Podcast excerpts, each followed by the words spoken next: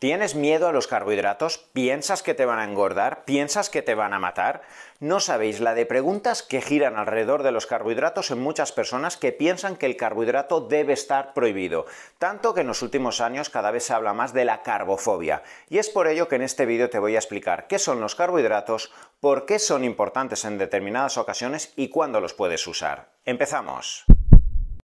Si es la primera vez que estás en mi canal y quieres estar al corriente de vídeos alrededor del ayuno intermitente, de la cetosis, de la psiconeuroinmunología, suscríbete al canal, dale a la campanita y estarás informado de los siguientes vídeos. Llevamos más de 100 años hablando de dietas. Hemos escuchado hablar de todo tipo de dietas y parece que el ser humano está abonado a demonizar determinados alimentos. Ya en los años 60 se demonizó las grasas y esto ha ocasionado determinados síndromes como consecuencia de que las grasas no se incluyesen en nuestra dieta y parece que en los últimos 20 años el demonio es el carbohidrato y esto está ocasionando problemas fisiológicos y problemas emocionales. No sabéis cuántas veces veo en consulta personas literalmente con carbofobia que están mirando todas las etiquetas constantemente para ver la cantidad de carbohidratos, de azúcares, pensando que se puede hacer deporte, cualquier tipo de actividad sin incluir absolutamente nada de carbohidrato y al final, como siempre, manda la coherencia, la capacidad para saber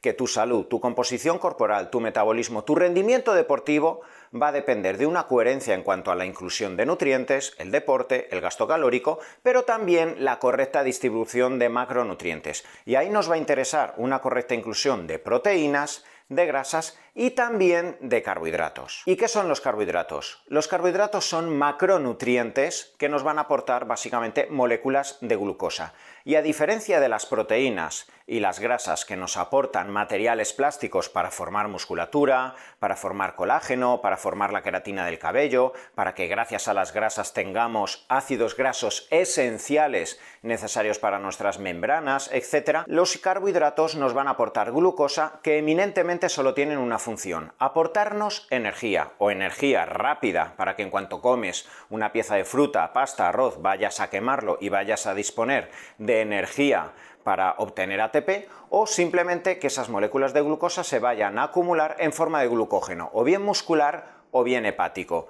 De esta forma, seguro que te preguntas, doctor, ¿se puede vivir sin carbohidrato? ¿Se puede vivir sin carbohidrato? Y existen muchísimas poblaciones y muchísimos estudios y muchísimas personas que actualmente no están incluyendo absolutamente nada de carbohidrato en su dieta, están haciendo una dieta cetogénica durante semanas, meses o incluso años y tienen una supervivencia y tienen una eficiencia y una competencia en su vida, simplemente introduciendo proteínas y grasas. Pero eso quiere decir que se deba eliminar absolutamente siempre en todas las circunstancias el carbohidrato. No, porque el carbohidrato nos puede aportar esa energía que en determinados momentos, sobre todo para deportistas, personas que quieren optimizar su rendimiento deportivo, su metabolismo, su flexibilidad metabólica, el carbohidrato tiene mucho que decir. Y te preguntarás, dentro de todos los alimentos que son carbohidratos, ¿cómo hacemos una distinción de todos ellos? Normalmente en los años 80 ya se hablaba de una lista de carbohidratos para intentar esclarecer cuáles son buenos, cuáles son malos, cuáles te engordan,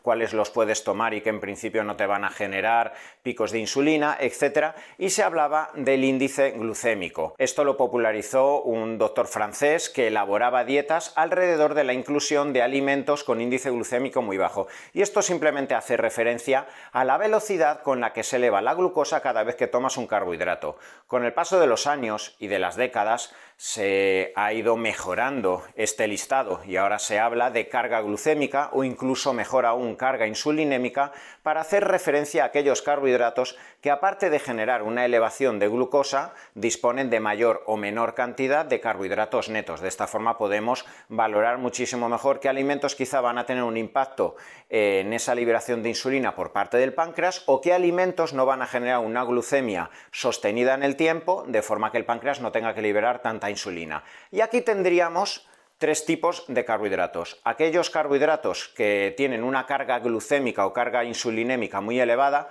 como serían las harinas refinadas, el pan blanco, la pasta blanca, el arroz blanco, todos los carbohidratos muy refinados que podemos encontrar en bollería, en harinas industriales, en una pastelería, etc. Los zumos industriales, que además ya sabéis que tienen jarabe de maíz y que esto además va a tener bastante impacto a nivel del hígado, alrededor del síndrome metabólico, y en principio este sería el tipo de carbohidratos que entran en las cargas glucémicas elevadas. Tendríamos los carbohidratos que se engloban dentro de la carga glucémica media y serían todo tipo de cereales integrales, pseudocereales como la quinoa, la espelta, el centeno, el amaranto, el trigo sarraceno, todo tipo de legumbres como las lentejas, las judías, los garbanzos, la soja, que además tiene muchísima cantidad de proteína. Este tipo de carbohidratos con carga glucémica media integrales son los que además se suelen incluir en muchas dietas macrobióticas, veganas, etc.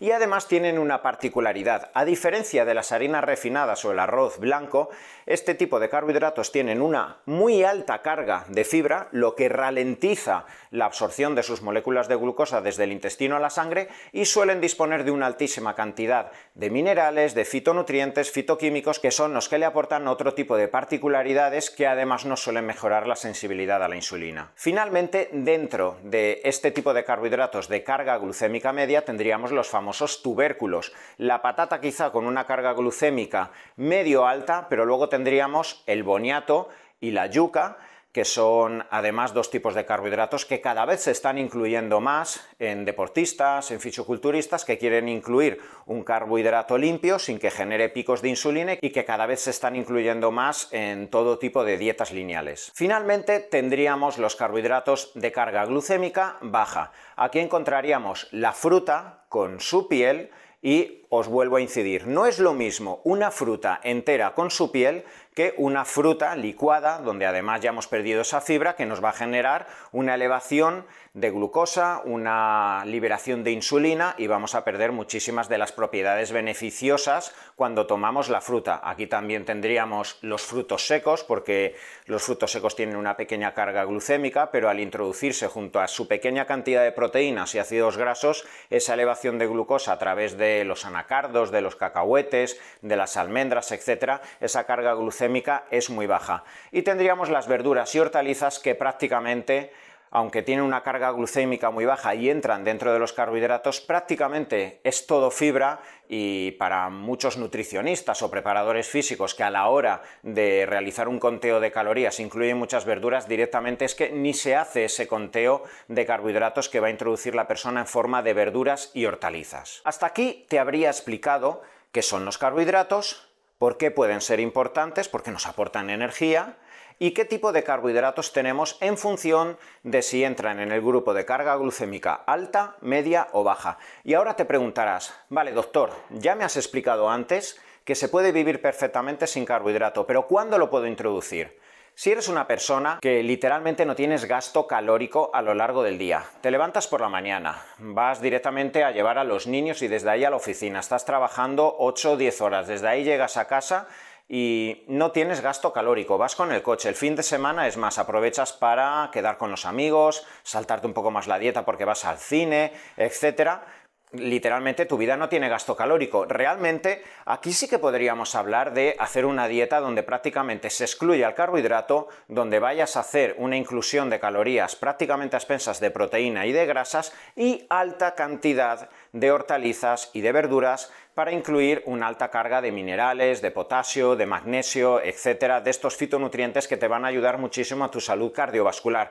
¿Por qué? Porque seamos honestos, si haces una dieta cetogénica, si haces una dieta con prácticamente una exclusión de arroz, de pasta, etcétera, probablemente si eres una persona que en tu día a día tienes mucho estrés, no haces deporte, el fin de semana con tus niños, con tu mujer, con tus amigos o a solas, seguro que algún día te vas a saltar la dieta, vas a tomar una paella, un arroz, vas a pedirte una pizza y eso ya va a suponer una carga glucémica que en cierto modo ya te va a perjudicar, pero ya nos va a compensar la mínima necesidad de carbohidrato que tengas a lo largo de la semana. Esto sería si eres una persona que no tiene nada de gasto calórico. Y por desgracia vivimos en una sociedad en la que cada vez hay más personas que literalmente se dedican a sus niños, a trabajar y que no sacan tiempo o no tienen energía o no les gusta básicamente y es respetable hacer absolutamente nada de deporte. Aquí sí que es verdad que la inclusión de carbohidratos debería vigilarse porque a partir de los 40-50 años, asociado a esa falta de deporte y asociado a la sarcopenia, a la pérdida de masa muscular, ¿qué va a ocurrir? Como casi ya no quemas en reposo, hasta una pequeña cantidad de patata, de arroz, etcétera, es que te engorda y te hincha. ¿Cuántas veces por desgracia lo veo en consulta? No es el carbohidrato, es que has perdido tanta masa muscular en los últimos 20 años que solo te has dedicado a trabajar delante de una computadora y a estar con los niños, que has perdido tanta masa muscular y no quemas en reposo. Si eres esta persona, vigila y limita mucho los carbohidratos. ¿Qué ocurre si eres una persona que haces varios días a la semana deporte. Si eres una persona que dos tres días a la semana haces body pump, vas a hacer crossfit, entrenas con tus amigos, tiradas con la bicicleta el sábado, el domingo y un día entre semana, etc. Aquí sí que es interesante introducir carbohidratos. Y todo depende del objetivo. Si eres una persona que estás haciendo deporte y a corto o medio plazo tu objetivo es adelgazar, puedes hacer fases sin carbohidratos, porque tu organismo al intentar extraer energía y ver que no le estás incluyendo carbohidratos, ¿qué va a decir tu organismo? Necesito de forma ipso facto energía, entonces voy a reclutar todos los mecanismos enzimáticos, moleculares, hormonales, etcétera, que favorezcan la lipólisis para obtener ácidos grasos de esos triglicéridos acumulados en mi grasa abdominal y usarlos como energía cada día que yo vaya a hacer crossfit, cada día que vaya a hacer ciclismo, cada día que vaya a hacer mis pesas, mi ejercicio funcional con mi entrenador o cada día que me vaya a ir a correr. Entonces, a corto medio plazo, si eres una persona que te planteas como objetivo adelgazar en 2-3 meses, puedes incluir muy pequeñas cargas glucémicas, principalmente post-entrenamiento y sobre todo derivadas de cargas glucémicas medias, como podrían ser esa legumbre, ese arroz integral o para mí eh, normalmente lo que le recomiendo a un paciente que se encuentra en estas circunstancias, el tubérculo. Pero si llegamos ya a esas fases donde estás estable, quieres además mejorar tu rendimiento, te quieres encontrar bien, puedes incluir perfectamente 2-3 horas antes de ese entrenamiento un tubérculo, una carga glucémica media y post-entrenamiento de nuevo otra vez carga de hidrato de carbono media o incluso alta. Si eres una persona además que ya estás en una fase en la que quieres construir masa muscular, recuerda, la hormona más anabólica que existe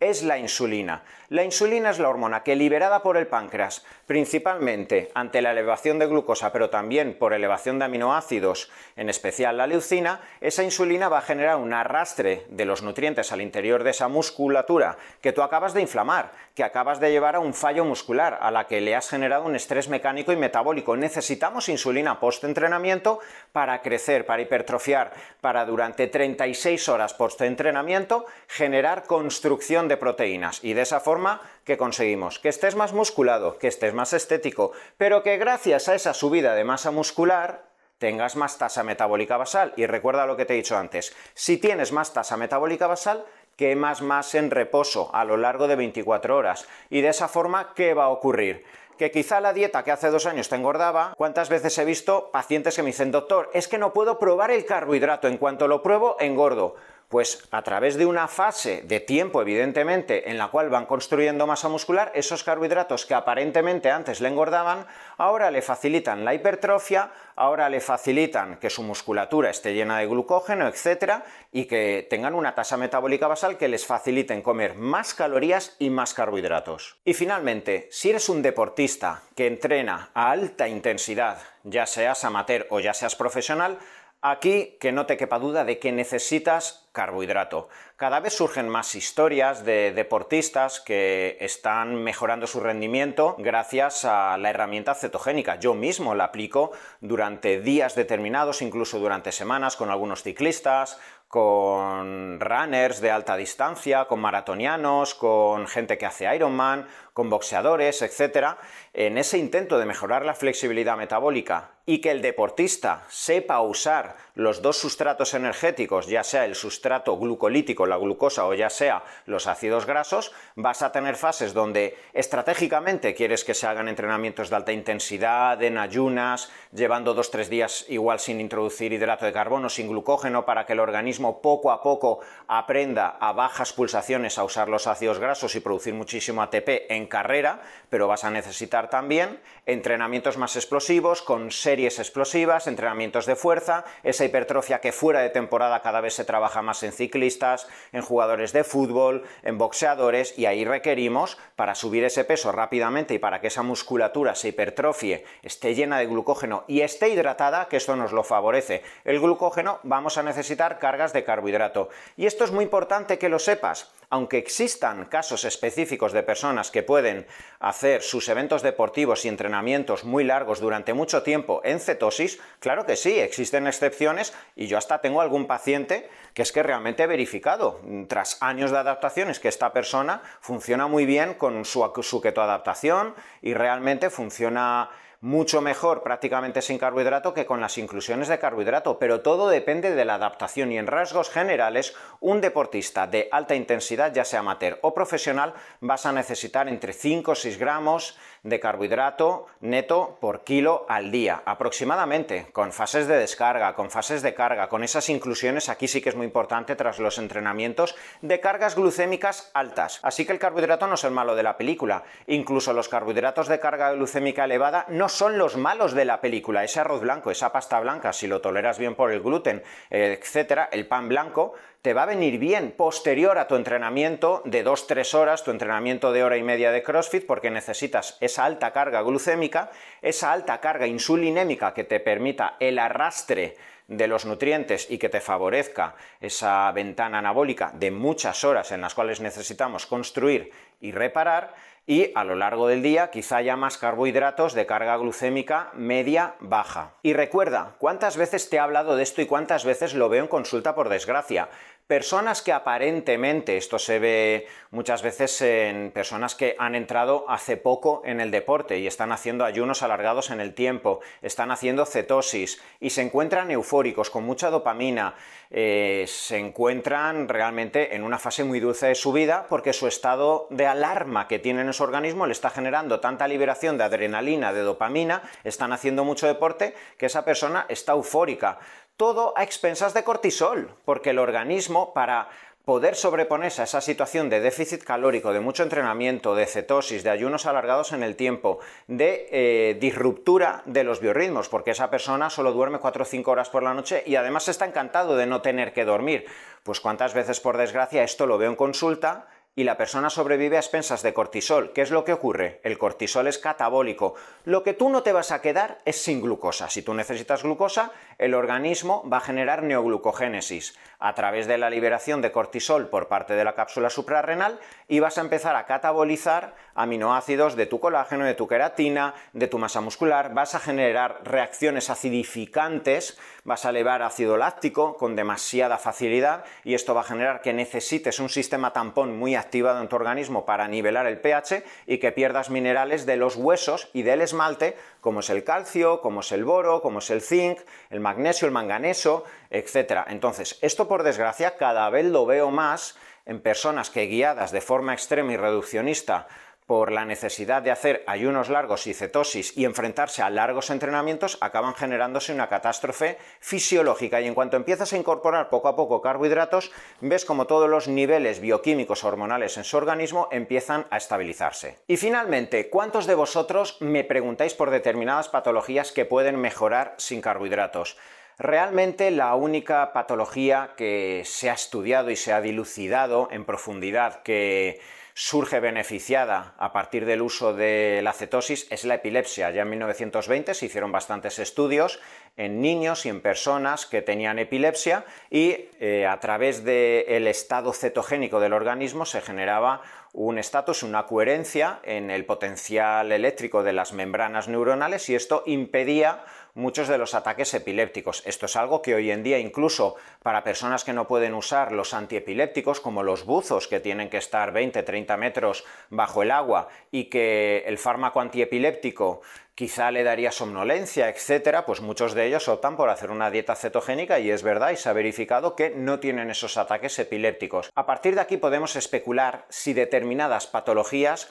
pueden beneficiarse a través de la cetosis. Y yo en realidad lo que te diría es que no es que la patología vaya a mejorar o a revertirse gracias a una cetosis, sino gracias a la mejoría de tu sensibilidad a la insulina y la flexibilidad metabólica. Diabetes tipo 2, patologías cardiovasculares, personas que vienen de un infarto o de una isquemia miocardíaca muy reciente, patologías neurovasculares, inflamación crónica de bajo grado, enfermedades autoinmunes, procesos tumorales asociados a resistencia a la insulina, principalmente cáncer de mama y cáncer de colon, que son los dos tipos de tumores que más se han estudiado que tienen un componente metabólico, eh, neuroglioblastomas, un tipo de tumores neuronales donde se han intentado aplicar terapias metabólicas. En definitiva, sabemos que muchas patologías cada vez más se encuentran asociadas al síndrome metabólico y a la resistencia a la insulina. A corto o medio plazo, evidentemente, una cetosis nos va a facilitar un descenso de la insulina y una mejoría en la sensibilidad a la insulina. Pero esto es lo que buscamos, mejorar a la sensibilidad a la insulina.